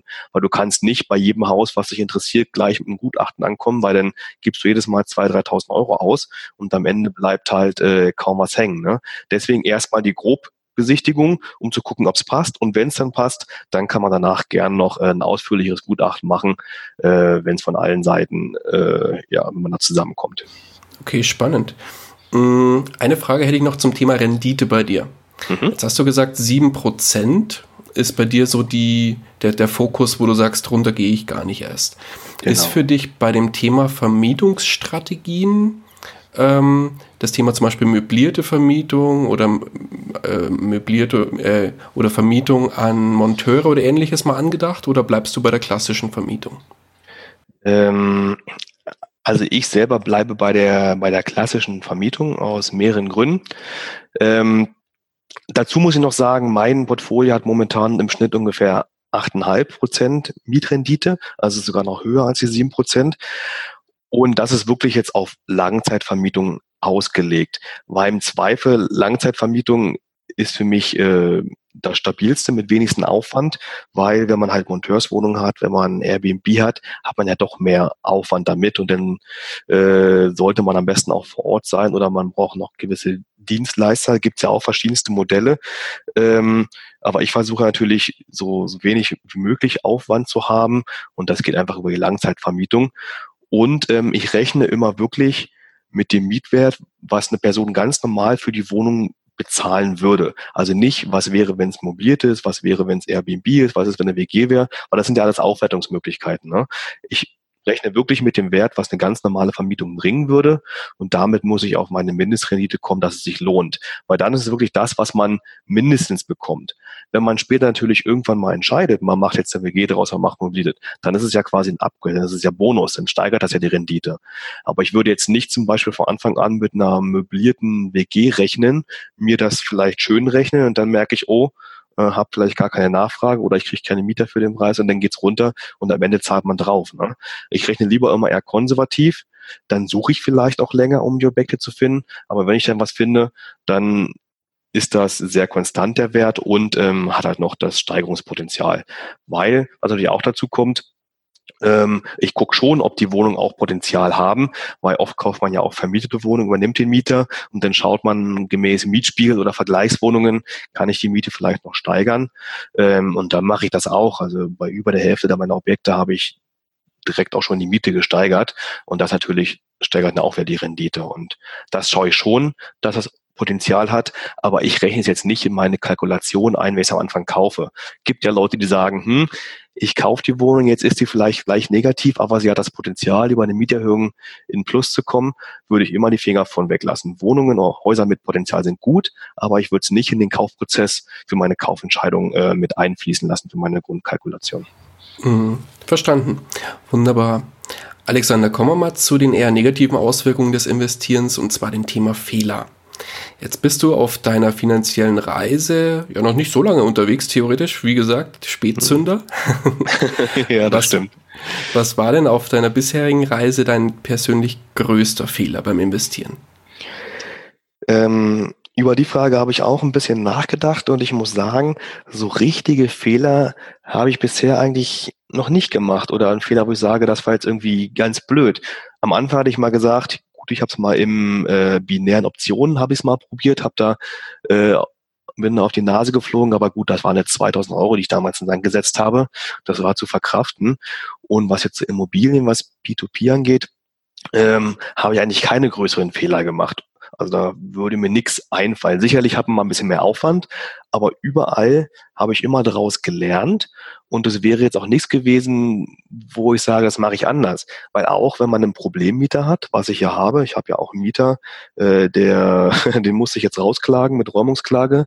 Der ist gerade jetzt letzte Woche rausgeflogen beziehungsweise jetzt sitzt er am Knast, äh, der wurde, wurde von der Polizei rausgetragen, äh, weil das war, der hat mit Drogen gehandelt und ist in andere Wohnungen eingebrochen und, und so weiter und so fort. Aber das weiß der vorher nicht. Den habe ich damals so übernommen, ähm, weil die Wohnung vermietet war, beziehungsweise das ist eine Wohnung in meinem Mehrfamilienhaus gewesen und da steckst ja nicht drin. Ne? Auch die besten Mieter, die eine beste Bonität haben, äh, kannst du Probleme mitkriegen. Und demzufolge die Sachen, wo ich jetzt sage, da habe ich Probleme mit, die sind da, damit muss ich umgehen, da muss ich eine Lösung für finden. Aber es ist jetzt nichts, wo ich von vornherein gesagt habe, oh, das wäre vielleicht ein Fehler gewesen. Ja? Einer wird mir einfallen, das, ist, das bezeichne ich auch bei mir als größten Fehler und zwar einfach zu spät angefangen. Nein, ich finde, das ist kein Fehler.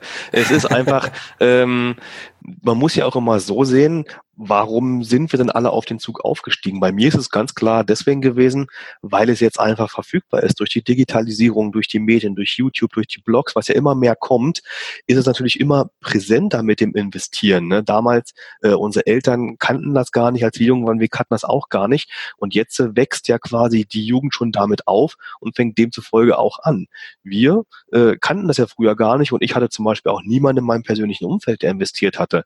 Ähm, wenn ich jetzt mit meinem alten Freundeskreis von früher von Schulzeiten rede und dann sage ich, ja, ähm, ich habe eine Wohnung und sowas, dann gucken sie mich ganz großen Augen an. Also das kannte einfach keiner. Und demzufolge, wir haben es irgendwann mal gemerkt und sind dann sofort aufgesprungen. Und mhm. das heißt, wir sind schon so frühestmöglich aufgesprungen, wie wir es für uns persönlich konnten. Richtig, und bis dahin haben wir halt die Erfahrung gesammelt und das ist auch sehr wichtig. Ähm, und unsere Karriere auch bis zu einem gewissen Grad vorangetrieben, weil das ist auch zum Beispiel jetzt in dem Fall, wenn man Immobilien kaufen will, ganz wichtig, dass man auch eine gewissen eine gewisse Bonität, ein gewisses Einkommen hat, weil wenn man nur sehr wenig Geld zur Verfügung hat, dann kann man gar nicht anfangen, in Immobilien zu investieren. Nicht, weil man das Geld nicht hat, sondern weil die Bank einfach sieht, ah, du hast eine schlechte Bonität, du bist nicht vertrauenswürdig, du kannst vielleicht keinen Kredit zurückzahlen, äh, dann geben die dir gar kein Geld. Und demzufolge die was ich was, zwölf Jahre, die ich in meine Ausbildung gesteckt habe mit äh, Gymnasium, mit Studium, mit Unternehmensberatung und so weiter, die haben mich jetzt zu einem gewissen Job gebracht, wo ich jetzt ein gutes Geld verdiene und das gute Geld kann ich jetzt natürlich investieren. Ne? Und da müssen natürlich die Leute, die jung anfangen, die jetzt vielleicht gerade von der Schule kommen, anfangen zu investieren, da müssen die auch erstmal hinkommen. Die haben ja vielleicht nur einen Schüler gehalten, Studenten gehalten, Nebenjob oder quasi ihren ersten Job und da ist noch gar nicht so viel Geld übrig zum Investieren. Demzufolge sage ich mir, wir haben genau richtig angefangen und wir haben die Zeit jetzt nicht irgendwie vertrödelt, sondern wir haben das Beste daraus gemacht.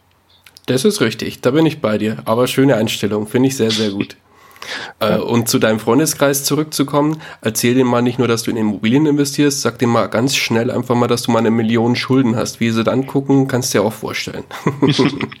ja, es geht. Also in meinem, interessanterweise, in meinem alten Freundeskreis habe ich da ganz, ganz wenig mit zu tun. Und wenn das Thema Immobilien aufkommt, dann wird da oft doch gar nicht nachgefragt. Dann werde ich komisch angeguckt, aber dann geht's wieder die anderen Themen, weil das so abstrakt für die Leute ist, dass es einfach, ähm, dass sie da gar nicht wissen, was sie fragen sollen. Und nur der neue Freundeskreis, den man sich jetzt mit der Zeit aufgebaut hat, weil man hat ja immer mehr mit Investoren auch zu tun, mit anderen Bloggern, YouTubern, Podcastern, ähm, die das gleiche Mindset haben, äh, da kann man super natürlich drüber reden, ne? Und die gucken einen nicht komisch an. Aber die alten Leute von früher, dann haben nichts zu tun. Das Einzige, was ich hatte mit meiner Familie, ähm, war meine Mama, die war schon ein bisschen immer ein bisschen komisch geguckt, hm, was macht er denn jetzt? Ne? Und wenn ich gesagt habe, ich habe wieder eine neue Wohnung gekauft und wieder eine und meine Oma auch, oh Alex, bist du sicher, was du da machst? Ne? Also nicht, dass sie irgendwie böse gegengeredet hätten, aber sie haben schon gesagt, hm, bist du dir sicher, was du da machst? Also schon geguckt. Ne? Aber nachdem sie dann gesehen haben, oh, jetzt kauft er die 11., 12., 13. Wohnung, haben sie auch gesehen, das läuft, das passt, unterstützen mich. Und zum Beispiel, das fand ich jetzt im, im Januar oder im Dezember super, super schön. Ähm, meine, meine Mutter hat ja nie was mit groß mit Investitionen zu tun gehabt. Sie hat vielleicht damals mal in einen Fonds investiert, ähm, aber da zahlt es ja mehr Gebühren, als sie rauskriegst. Ähm, aber als natürlich gesehen hat, wie ich jetzt investiere, dass ich davon Ahnung habe, hat meine Mama ich glaube auch meinen Blog gelesen irgendwann mal und habe mich dann im Dezember zu Weihnachten gefragt, Alex, du investierst doch in P2P. Kannst du mir das mal beibringen? Ich will auch Geld investieren. und Mann. wenn du sowas hörst, ja, von deiner Mama, dass die sich dann fragt, um wirklich einen Rat zum Investieren, das ist so wie so ein, so ein Ritterschlag, ja, äh, dass man sich wirklich freut, ja, man hat wirklich die engsten Verwandten davon überzeugt. Und dann hat meine Mama halt auch investiert, hat auch brav meinen Affiliate-Link benutzt, ähm, hat dann Geld investiert und hat mir gleich eine Woche später einen Screenshot gezeigt, guck mal Alex, ich habe die ersten Zinsen bekommen und ist stolz wie Oscar und äh, das freut mich natürlich ungemein. Ne? Ah, also mittlerweile ist, ist auch das Umfeld darauf gepolt, dass man, dass man sich mehr unterstützt als äh, dagegen schießt. Ah, sehr schön, wenn die Mama im P2P investiert ist, finde ich gut. Ja, ja, du, die fragt schon nach der zweiten Plattform, ne, äh, wo sie jetzt noch äh, diversifizieren kann. Also sehr jetzt gut, geht's, jetzt geht's da richtig los, ne? Und ich meine, du sagst, wir sind zu spät. Meine Mama, die ist 55 und fängt jetzt damit an, ne? Nee, wie also. du sagst, es gibt kein zu spät. Es gibt nur ein, äh, was immer der Fehler ist, nie. Nie ist immer ein Fehler. Ja, genau. Das ist, das ist wirklich auch der, der, das größte Problem. Das sehe ich auch oft bei uns an den Stammtischen. Wir haben in Zürich ja auch einen Immobilienstammtisch. Und ähm, da gibt's auch einige Investoren, die reden immer sehr viel und haben sehr viel Theorie, ähm, aber fangen halt nie an. Ne? Und ähm, dann sagt mir der eine Alex hier, ähm, ich suche jetzt schon ein Jahr lang und ich finde nichts, kann nichts kaufen. Und dann frage ich ihn, ja, wo suchst du denn? Ja, in München. Dann sage ich ihm, gut, ist klar, dass du nichts findest, dann such doch mal vielleicht 100 Kilometer weiter nördlich oder sonst wo, ne? Ähm, weiß ich nicht. Ja, aber dann fangen die Leute halt nie an und dann reißen sie auch nie diese Barriere ein, die sie im Kopf haben, weil das ist nun mal die größte Barriere, das Mindset am Anfang, dass man investieren anders äh, klassifiziert als den Konsum und ähm, weil man nicht den ersten Schritt gemacht hat, ist es halt immer schwierig. Ne? Deswegen versuche ich die Leute auch immer drauf zu drängen und sage, hey, das erste Investment ist nicht perfekt. Die erste Immobilie ist vielleicht nicht so gut. Weißt du, meine erste Immobilie, die war jetzt zwar kein Reinfall, aber die war, ähm, die war auch negativ, weil ich hatte mich am Anfang verrechnet. Ich hatte einen Formelfehler in meinem Excel. In meinem Excel war sie schön positiv und dann eine Woche später, als ich es gekauft habe, war sie negativ, weil ich einen Fehler gefunden habe. Ja, aber mhm. mein Gott, ich habe angefangen, ne? Und mittlerweile habe ich durch Mieterhöhung äh, ist das Ding auch positiv und man hat angefangen, man hat gesehen, hat das Prinzip verstanden und ähm, man hat sich diese mentale Barriere im Kopf ist halt weg und dann ist man viel befreiter, ist viel fokussierter auch und gibt dann viel mehr Gas. Sehr gut, sehr gut. Kommen wir mal zu den positiven Auswirkungen des Ganzen. Was war denn unterm Strich dein bisher größter Erfolg beim Investieren? Ähm, was heißt mein größter Erfolg? Also mein größter Erfolg ist, gerade wenn man mit Immobilien zu tun hat, das kommt immer in mehreren Stufen. Ne? Am Anfang hat man so den Erfolg, oh, ich habe die erste Wohnung gekauft. Dann äh, kommt so der Erfolg, oh, mh, hm, jetzt werfen die Investments schon so viel Geld ab, dass ich davon die nächsten Investments kaufen kann. Also dass man quasi ähnlich wie bei den Aktien vom Zinseszins ähm, auch bei den Immobilien von dem Cashflow schon Einkünfte, von denen man leben kann. Dann habe ich irgendwann ja auch in meinem Blog angefangen, ähm, dem Vermietertagebuch, und dort alles beschrieben. Und den Blog habe ich auch irgendwann angefangen zu monetarisieren. Und als dann darüber auch die ersten Einkünfte kamen, das waren so Steps, wo ich sage, boah, das ist halt cool, damit kann man Geld machen, wenn man wirklich Mehrwert liefert. Und wenn man dann halt sieht, und das war, glaube ich, für mich der größte Erfolg, wenn man sieht, dass man die eigene Kontrolle hat, dass man wirklich, egal was man macht, man macht das für sich selber, für sein eigenes Business, für seine eigene Investments. Man hat die volle Kontrolle und man sieht sofort die Auswirkungen, sofort die positiven Auswirkungen. Und diese positiven Auswirkungen lassen einen viel, viel schneller wachsen als zum Beispiel die Karriereleiter im Angestelltenverhältnis, dann, wenn man das so merkt in seinem Kopf, das ist, glaube ich, der größte Erfolg. Ne? Weil ich weiß noch, es gab so einen Punkt, wo ich dann, ähm, ähm, wo ich angefangen habe, mit meinem, mit meinem Blog auch Geld zu verdienen. Ähm, Im im ersten Monat waren das dann, wo ich damit Geld gemacht habe, waren das ungefähr 150 Euro. Und ähm, nach drei Monaten hatte ich das dann, nach zwei Monaten das schon verdoppelt auf 300 Euro. Und da dachte ich mir, krass, in einem Monat, ich habe einfach mehr Zeit reingesteckt, mehr Energie und habe jetzt den das, das Geld quasi verdoppelt. Also habe jetzt 150 Euro mehr im Monat durch den Log. Ja. Wenn ich in meinem Angestelltenjob, wenn ich da 150 Euro mehr pro Monat haben will, ja, dann muss ich ja schon ein Jahr lang verhandeln und betteln gehen und bin noch abhängig von der, von sonstigen Faktoren, ja.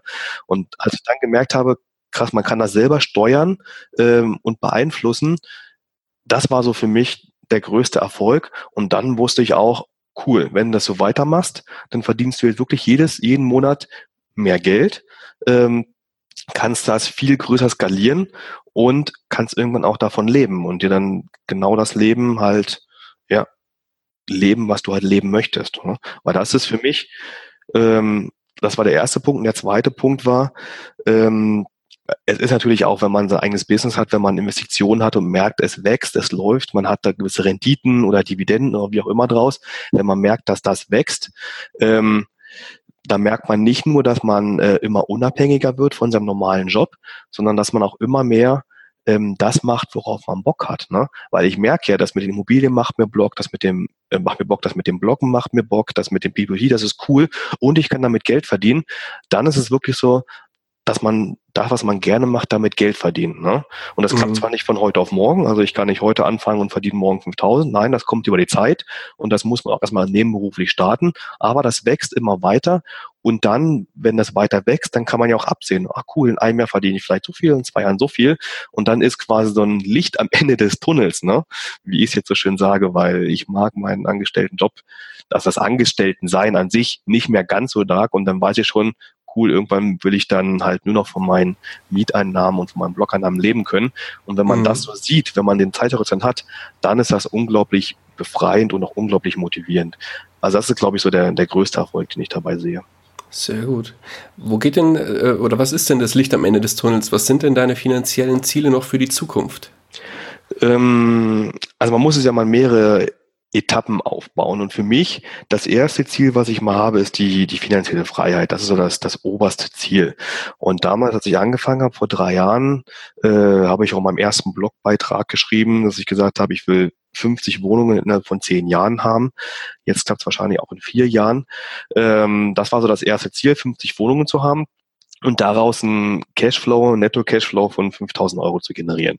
Weil von den 5000 Euro, damit kann man super leben in Deutschland auf jeden Fall, in der Schweiz wird schon ein bisschen schwierig, ähm, mhm. aber eigentlich überall auf der Welt kannst du mit 5000 netto super leben. Da ich aber weiß, bei Immobilien ähm, schwankt auch mal ein bisschen, manchmal ein bisschen Leerstand, manchmal hat man Reparaturen, gehen davon natürlich auch ein bisschen, äh, ein bisschen Puffer weg. Und demzufolge habe ich gerechnet, hey, ich brauche 2000 netto selbst zum Überleben. Ja, damit kann ich mir ein gutes Leben leisten. Vor allen Dingen, wenn man eine, eine eigene Wohnung hat, wo man drin wohnt, ähm, oder wenn man irgendwo im Ausland lebt, weil ist man ja auch ortsunabhängig und kann auch an einem günstigen Ort wohnen. Ähm, dann braucht man gar nicht so viel. Deswegen habe ich überlegt, okay, ich brauche halt 2000 Euro zum Überleben, habe dann noch 2000 Euro obendrauf als Puffer, falls ich mal Leerstand habe oder Reparaturen habe und dann noch 1000 Euro extra, um weiter zu wachsen. Das ist auch ganz wichtig.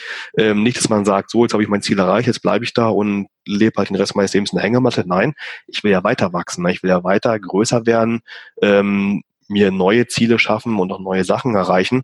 Und das ist, das ist, glaube ich, ganz wichtig. Aber wenn man mal damit angefangen hat, zu wachsen, zu investieren, dann gibt's glaube ich, nie irgendwo einen Schlussstrich, weiß auch, ja, es macht doch ein bisschen süchtig, muss ich sagen. Ne? Wenn man wieder sieht, oh cool, damit hat man Erfolg, da hat man die und die Einnahmen, dann macht das schon Spaß, dann will man da weiter wachsen. Und ähm, deswegen waren diese 5000 erstmal das erste Ziel. Das gucken wir mal, wenn alles wirklich perfekt laufen würde. Ja, dann könnte ich das Ende diesen Jahres schaffen und ansonsten denke ich mal Ende nächsten Jahres. Und dann habe ich das okay. Ziel erreicht und dann gucken wir mal, was wir draus machen. Ne? Und dann gucken wir mal sehr gut. ja, es gibt natürlich mehrere, mehrere Szenarien, die ich mir schon überlegt Klar. habe. Ich habe auch mal einen Blogbeitrag geschrieben, was machst du denn, wenn du die finanzielle Freiheit erreicht hast? Weil es ist ja auch so, niemand hat ja das Ziel, finanzielle Freiheit per se. Es ist ja nur Mittel zum Zweck, ne? Weil wenn du jetzt weißt, du kriegst das weiß ich was, einen bestimmten Betrag auf dem Konto oder ein bestimmter Betrag kommt monatlich rein, ist das ja nicht das Ziel. Das Ziel ist ja eher, ähm, du willst mehr Freizeit haben, du willst an einem schönen Ort leben, du willst mehr deine Hobbys nachgehen können, du willst mehr Zeit für deinen Partner haben, für deine Familie. Das ist ja das Hauptziel. Ne? Und demzufolge haben wir uns damals auch schon überlegt, was wir machen. Und ich könnte mir vorstellen, auch viel mehr zu reisen, an anderen Orten zu leben. Was ich was mal drei Monate in Spanien, drei Monate in Costa Rica, dann vielleicht mal nach Asien, dann nach Deutschland. Also noch viel mehr von der Welt sehen. Und wenn ich dann auch eine größere Familie habe, ähm, wenn das dann mit, mit Kindern noch, noch viel intensiver wird, ähm, dann will ich natürlich auch für die Kinder da sein. Ne? Weil die heutige Gesellschaft ist ja nun mal so, dass man versucht, schnellstmöglich die Kinder irgendwo abzuschieben, in Hort, Krippe, Kindergarten, wie auch immer, dass beide Elternteile wieder arbeiten gehen können. Und das finde ich eigentlich sehr schade. Ich will meine Kinder schon aufwachsen sehen. Und wenn ich natürlich durch mein passives Einkommen, wenn es mir das möglich macht, bei meinen Kindern zu sein, ne, dann wäre es natürlich perfekt. Amen. Sehe genauso. ja, du, hast ja, du, hast ja auch, du hast ja auch kleine Kinder, ne? Und jede Minute mit einem kleinen Kind ist Gold wert. Definitiv. Sehe ich genauso. Also, habe eine eineinhalbjährige Tochter und ja, wie gesagt, bei mir ist auch langfristig das Ziel, genauso wie bei dir, irgendwann die finanzielle Freiheit zu haben und einfach dann dieses Können, aber nicht mehr müssen, ja, zu, äh, Gefühl genau. zu haben. Das ist einfach das, wo, wo, wo mein persönliches Ziel ist und dann einfach mhm. auch, äh, genau. Und meine hast du, Familie. Hast du schon Hast du da ungefähr einen Zeithorizont, wo du sagst, bis da und da könnte ich es mir vorstellen oder ist realistisch oder verschiedene Szenarien? Ich bin jetzt 35, mit 40 will ich durch sein. Aber mhm. spätestens. Okay, das ist ein gutes Ziel, also noch fünf Jahre. Exakt. Ja. Es ist auch motivierender, wenn man so eine gewisse Zahl im Hinterkopf hat, wie du sagst, zum Beispiel mit 40, als wenn man sagt, ja, irgendwann will ich finanziell frei sein. Ne? Es gibt ja auch Leute, die sagen, ich spare jetzt für die fürs Alter, für die Rente oder sonst was zu. Aber ähm, dann ist das zu wenig greifbar. Wenn du jetzt wie sagst mit 40, wupp, wupp, dann sind das noch fünf Jahre, dann ist das viel greifbarer und man ist irgendwie motivierter und man sieht auch viel mehr die Fortschritte. Definitiv, so ist es. Kommen wir mal zu einem anderen Thema, Alexander. Und zwar, jetzt hast du, oder jetzt schreibst du ja auf deinem Blog, auf den sind wir übrigens noch gar nicht eingegangen. Wollen wir da mal kurz zwei, drei Sätze zu verlieren? Erzähl doch mal kurz was zu deinem Blog. Für mich war das jetzt so selbstverständlich, weil ich den selber lies. Aber mhm. vielleicht erzählst du erst mal kurz was zu deinem Blog, bevor wir das die, in die nächste Frage einsteigen. Ja, also mein Blog, der heißt ähm, vermietertagebuch.com und dort schreibe ich einfach über das Leben eines Vermieters und eines Investors. Ich habe halt angefangen, meine ersten Investitionen dort aufzuschreiben, genau mit der Kalkulation, was ich mir denke, äh, wie meine Investmentkriterien sind, wie ich finanziere, welches Risiko dabei ist, wie ich über Finanzen denke, warum ich das mache, welche Ziele ich habe. Also alle Gedanken, die man so als Vermieter, als Investor und als Person hat, die finanziell frei werden will. Die habe ich da aufgeschrieben. Also es ist wirklich wie so ein, wie so ein Tagebuch, wo ich immer meine aktuellen Zahlen schreibe. Jeden Monat gibt es immer einen Abschluss, wo ich genau sage, hey, das habe ich eingenommen, das ist ausgegangen, die Probleme hatte ich diesen Monat und wo ich auch Beiträge schreibe als Hilfestellung für Neulinge auf dem bei den Vermietern, ähm, was muss ich machen, wenn ich einen neuen Mieter finden will? Wie rede ich mit einer Bank? Ähm, wie kalkuliert die Bank? Was ist, wenn die Zinsen steigen? Dass ich solche Beiträge, die mich wirklich tagtäglich als Vermieter Investor tangieren, die schreibe ich da alle auf und ähm, Dadurch können Neulinge oder auch Fortgeschrittene können da sehr, sehr viel Wissen rausnehmen, können sich auch daran vergleichen, gerade weil ich meine Zahlen immer alle offenlege. Ähm, also es ist wirklich, auf der einen Seite hat es einen Informationscharakter, die Leute können sehr viel Wissen ansammeln und es hat aber auch einen gewissen Unterhaltungsfaktor. Ne? Also ich habe schon Leser gehabt, die mir gesagt haben, Alex, ich gucke jeden Monat einmal bei dir im Blog rein, einfach nur, weil ich sehen will, äh, wie es bei dir gerade läuft. Ne? Hast du gut gemacht, hast du Minus gemacht, hast du ein großes Problem, ne? hast du dein Problem wieder rausgekriegt und sowas. Also es ist auch ein gewisser Unterhaltungsfaktor, so wie bei GZSZ dabei. Ne? Ah, und, sehr gut. Ähm, das ist halt so eine Mischung und damit habe ich, ähm, jetzt muss ich mal überlegen, wann habe ich damit angefangen, ist ja jetzt doch schon eine Weile. Im Oktober 2017 habe ich damit angefangen, also vor anderthalb Jahren ungefähr. Und dann mit der Monetarisierung habe ich im Januar 2018 angefangen. Also auch dann gemerkt, hey, wenn du einen Blog hast und viel schreibst und auch ähm, du immer mehr Leser bekommst, dann kannst du das Ganze auch ein bisschen monetarisieren, weil ich denke mal, ich gebe eine ganze Menge Value auf dem Blog und wenn man dann dafür ein bisschen zurückbekommt, dann ist das auch völlig in Ordnung. Ne? Am Anfang war erstmal Gedanke, gut, damit kannst du halt den Server und das Hosting bezahlen. Ne? Damit kannst du vielleicht äh, mal eine Beratung äh, irgendwo nehmen, wie du den Blog besser gestalten kannst. Also am Anfang war es wirklich erstmal nur so kostendeckend von dem Blog und ähm, irgendwann ist es dann so stark angewachsen, äh, weil ich noch verschiedene Quellen mit eingebunden habe, ähm, und auch eigene Produkte veröffentlicht habe, so eigene Bücher geschrieben habe, dass das mittlerweile auch ein sehr konstantes Einkommen geworden ist, ähm, was mittlerweile auch mal wichtiger wird, weil wenn ich ja irgendwann dann meinen Job mal kündigen will, ähm, dann sagt die Bank ja, oh, jetzt fällt Ihr Angestelltengehalt weg. Wie wollen Sie denn demnächst die Kreditraten zahlen, wenn meine Miete ausfällt? Ne? Und da musste ja auch ein anderes Einkommen vorzeigen können. Und da springt dann teilweise mein Blog auch mit ein, wenn ich dann sagen kann, hey, ich verdiene pro Monat, weiß ich was, 2000 mit dem Blog, dann ist das ja schon ein sehr vorzeigbares Einkommen und das hilft mir natürlich dann auch, meine finanzielle Freiheit zu leben. Ne? Na klar. Und ähm, wie gesagt, seit anderthalb Jahren ungefähr betreibe ich den Blog und ähm, seitdem wächst er auch ähm, stark an. Mittlerweile jetzt im Januar hatte ich die, den stärksten Monat. Ähm, da waren es ungefähr 55.000 Seitenaufrufe, also schon sehr, sehr viel. Ähm, und ich hoffe mal, dass es so weitergeht. Ich habe auch sehr, sehr treue und loyale Leser. Vielen lieben Dank dafür. Und ähm, ich hoffe natürlich, dass ich weiterhin immer guten Content bieten kann, weil alles, was ich lerne als Vermieter, Investor, gebe ich eins zu eins weiter.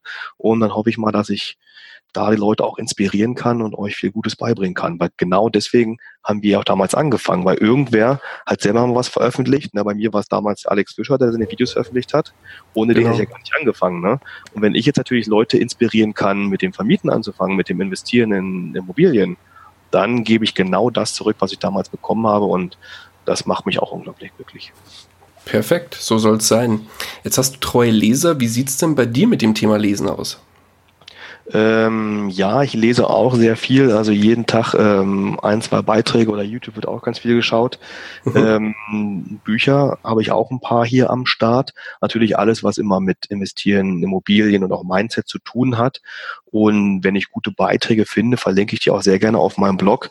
Man muss nur immer ähm, so ein bisschen im Hinterkopf behalten, dass es auch sehr viel Zeit frisst. Weil wenn man mal einen coolen neuen Blog gefunden hat, dann geht's mir meistens so, dann fängst du an bupp, guckst auf die Uhr und plötzlich ist es fünf Stunden später, ne, weil du dich richtig reingefressen hast, weil da so gute Inhalte drinstehen und dann vergeht eh nicht viel Zeit wie bei Facebook und Instagram. Deswegen muss man das auch eine gewisse Zeit begrenzen. Weil wenn du wie ich halt einen Angestelltenjob hast, wo du äh, acht, neun Stunden am Tag bist, danach hast du noch eine Stunde mit Immobilien zu tun, eine Stunde mit eigenen Blocken, wenn du noch was liest, dann bleibt da keine Zeit mehr für was anderes übrig. Und gerade wenn du Familie hast, dann will die Frau ja auch dich ab und zu mal sehen. Und demzufolge muss ich mich manchmal schon zurückschrauben, dass ich sage, okay, jetzt bewusst mal den Computer ausmachen. Äh, es gibt zwar viel Neues, was ich noch lesen will, aber ähm, da muss man auch mal das bewusst ähm, konsumieren, auch wenn es gutes Wissen ist. Ne? Mhm. Gibt es denn Bücher, wo du sagst, die sind dir besonders in Erinnerung geblieben und die kannst du guten Herzens an unsere Hörer empfehlen? Ähm, ja, also ich habe ja auch einige Buchempfehlungen auf meinem Blog drauf, gerade natürlich äh, für ähm, Immobilieninvestoren. Mir hat damals als allererstes Buch, was ich gelesen habe, das war von dem Jörg Winterlich, ist erfolgreich mit Immobilieninvestments. Mhm. Das ist so ein schönes Allround-Buch, wo wirklich einmal von vorne bis hinten alles drinsteht, die ganzen Basics, was man bei Immobilieninvestitionen zu beachten hat, wie die Kalkulation geht, was es für Dienstleister gibt, wie es mit den Banken funktioniert. Das war so das Basic-Buch, das kann ich super gut jedem empfehlen. Und wenn man so ein Basic-Buch mal durchgemacht hat, ähm, oder auch gerne das vom Thomas Knedel, ähm, der hat auch so ein Basic-Buch, ähm, wo man die Grundlagen lernt, wenn man das hat, dann reicht das völlig aus. Dann kann man damit eigentlich losstarten in der jeweiligen Disziplin. Das ganze Spezialwissen, was dann später kommt. Ja, was passiert, wenn ich eine Räumungsklage habe? Was passiert, wenn ich eine Anschlussfinanzierung brauche? Ja, das ist schon so spezial. Das braucht man am Anfang ja gar nicht. Das kann man sich später durch Blogs, durch YouTube oder Spezialbücher aneignen, die man im Laufe der Zeit dann konsumieren kann. Weil viele Leute, die wollen auch am Anfang gefühlt 20.000 Bücher lesen, bevor sie starten, um auf der sicheren Seite zu sein. Aber das braucht man gar nicht. Man sucht sich eine Disziplin aus oder man probiert sich in verschiedene Disziplinen aus. Ich habe damals ja auch zum Beispiel mit Nischenseiten mal gemacht. Ne? Hat nicht mhm. funktioniert, also bin ich aufs nächste Thema gegangen. Ne?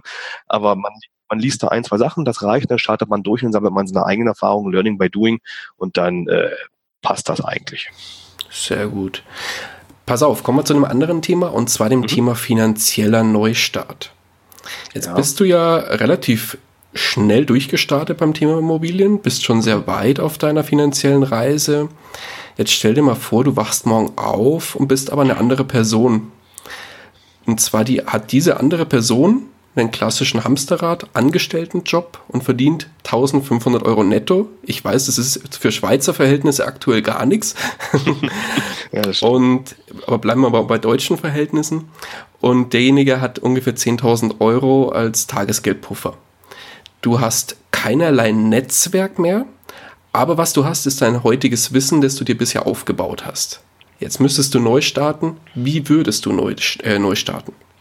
Ja, also gut, zu dem, zu dem Netto ist es natürlich wirklich ähm, vergleichsweise gering. Ich bin damals natürlich auch in Deutschland gestartet, nach dem Studium mit ungefähr, was hatte ich, in 2200 war mein erstes, erstes Nettogehalt. Natürlich nicht vergleichbar mit der Schweiz. Ähm, in der Schweiz hat man, glaube ich, Mindestgehalt sind, glaube ich, drei oder dreieinhalbtausend. Damit kann man schon viel mehr anfangen.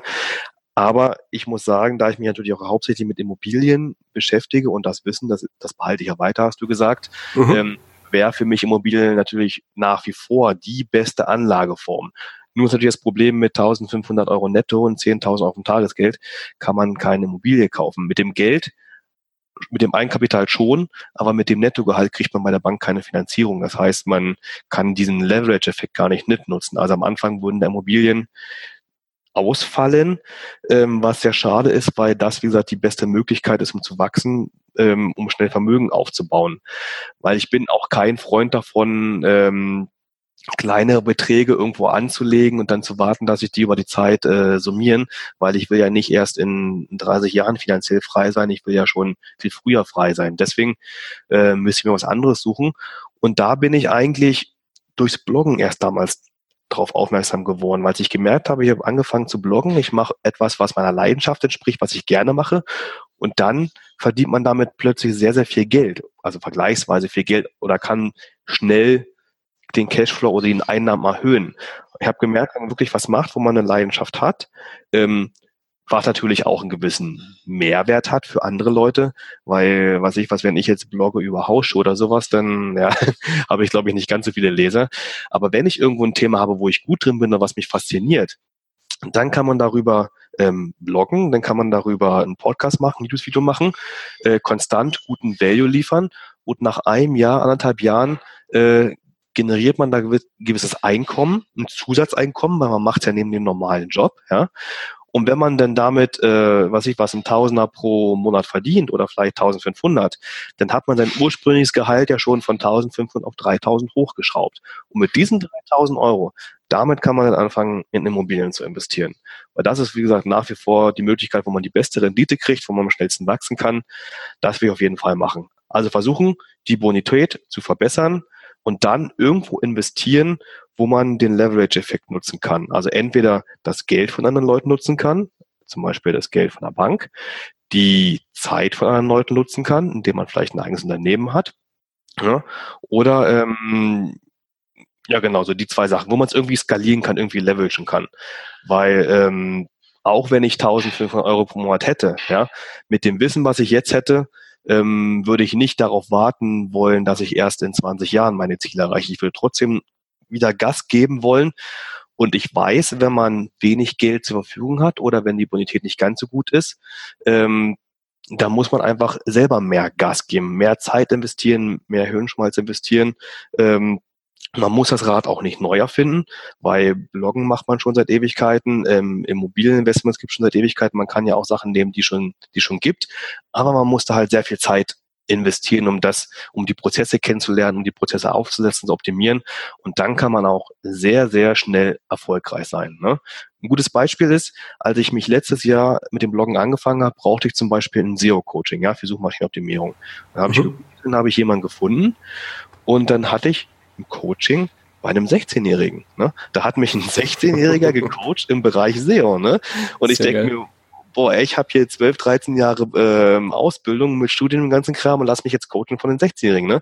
Weil der Typ, der hat das nebenbei in der Schule gemacht, das war sein, sein Thema, da hat er Bock drauf gehabt, ne? Und der hat so viel Wissen darin angeeignet, schon mit 16 Jahren, dass er mir das verkaufen konnte, ne? Ich habe ihm, glaube ich, da irgendwie 60 Euro die Stunde gezahlt, mit dem Wissen, das hat mir super weitergeholfen von meinem Blog, ne?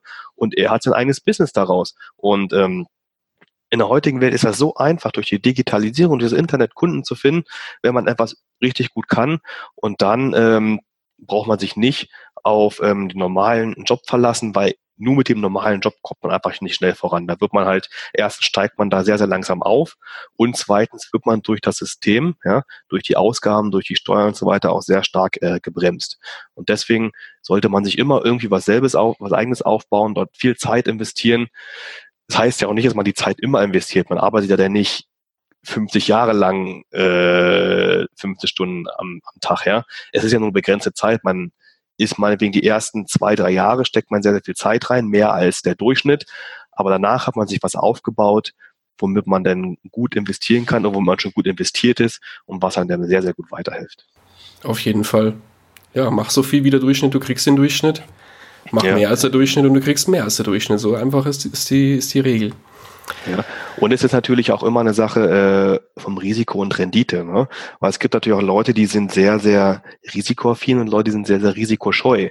Aber wenn ich natürlich risikoscheu bin und mein Geld nicht investieren will, wenn ich keine Unternehmensidee ausprobieren will oder nicht mal nebenberuflich was anfangen will, wenn ich da zu viel Angst habe, wenn ich da zu viel in meiner Komfortzone drin stecke, ja, dann wird da auch nichts passieren, dann wird da nichts bei rauskommen. Ne? Die Rendite und der Vermögensaufbau, der kommt halt vom Risiko. Und wenn es auch nur das Risiko ist, seine eigene Zeit zu investieren. Wenn man das nicht bereit ist zu machen, dann wird da auch nichts bei rauskommen.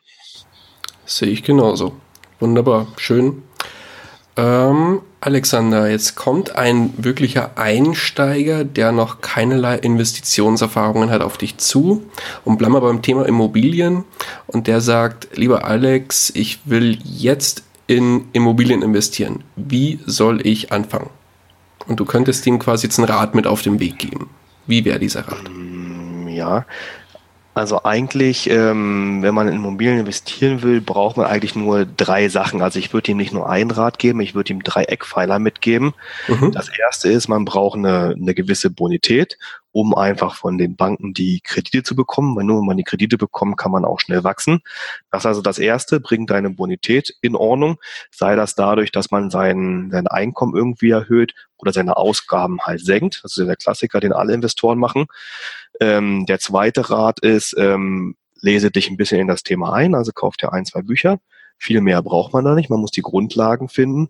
Und dann der dritte Rat ist, fang an, kauf die erste Immobilie, ähm, die erste Wohnung, ähm, die sich halt für dich rechnet. Warte quasi nicht drei, vier Jahre ab, sondern setzt das Ganze um und dann wird man so viel, so schnell Erfahrung dabei sammeln, dass man da euch auf jeden Fall erfolgreich wird. Also ich habe jetzt noch keinen bei den Stammtischen gesehen oder bei den Leuten, mit denen ich geredet habe, die gesagt haben, oh, ich habe jetzt eine Immobilie gekauft, alles ist den Bach runtergegangen, ähm, nichts geht. Ja?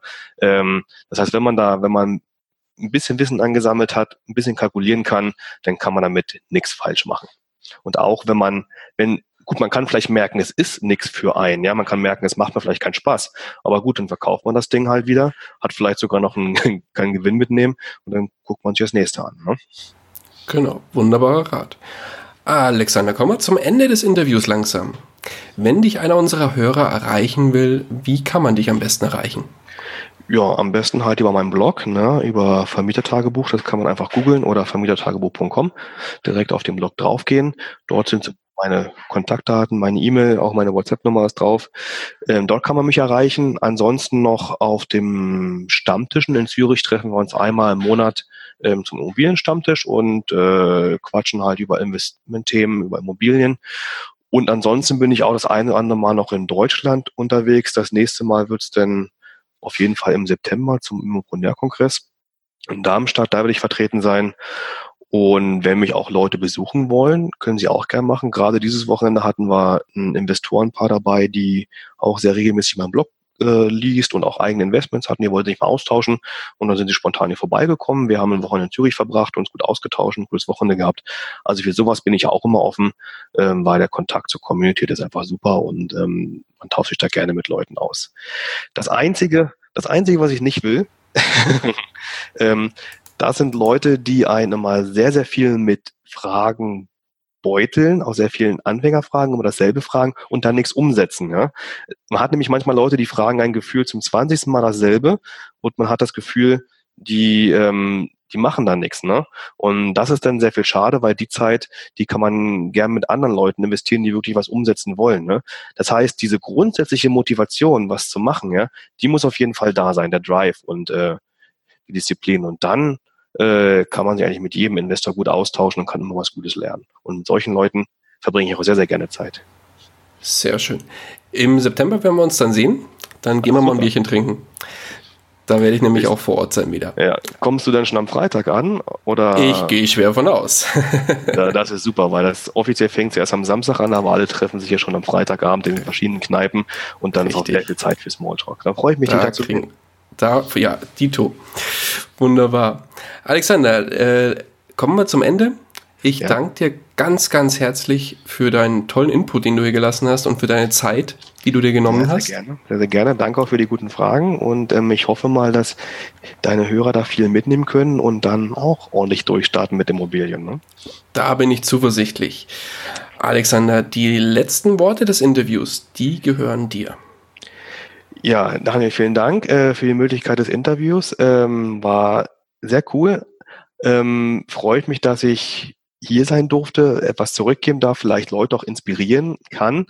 Und ähm, immer wenn dann irgendeine Person zu mir kommt und sagt, Alex, ich habe dich gefunden über die, die Plattform, in dem Fall dann über deinen Podcast und daraus habe ich was gelernt, habe auch angefangen mit investieren, ähm, dann ist das für mich äh, genau das, was ich damit erreichen will. Dann bin ich super zufrieden, glücklich, andere Leute zu inspirieren. Ähm, und das hoffe ich mal, dass wir das über den Podcast erreichen, weil ich weiß, dass auch eine ganze Menge Hörer, die sehr, sehr wissbegierig sind. Und wenn die was lernen und dann weiterhin durchstarten, dann ist das genau mein Ziel. Also danke für die Plattform und danke, dass ich äh, deine Leser inspirieren darf. Meine Hörer. Aber schönes Schlusswort. Ich danke dir, Alexander. genau, ich bin immer, äh, ja, dadurch, dass ich selber Blogger bin, rede ich immer von, von Lesern, aber du hast ja Hörer. das verwechsel ich immer noch. Alles gut. Danke dir, mach's gut. Ciao. Ja, mach's gut. Schönen Tag noch. Tschüss. Das war's auch schon wieder mit dieser Podcast-Folge. Ich danke dir ganz herzlich fürs Zuhören. Hat dir der Investor Stories Podcast gefallen, freue ich mich über eine Rezension bei iTunes. Damit hilfst du mir, diesen Podcast für noch mehr Zuhörer sichtbar zu machen.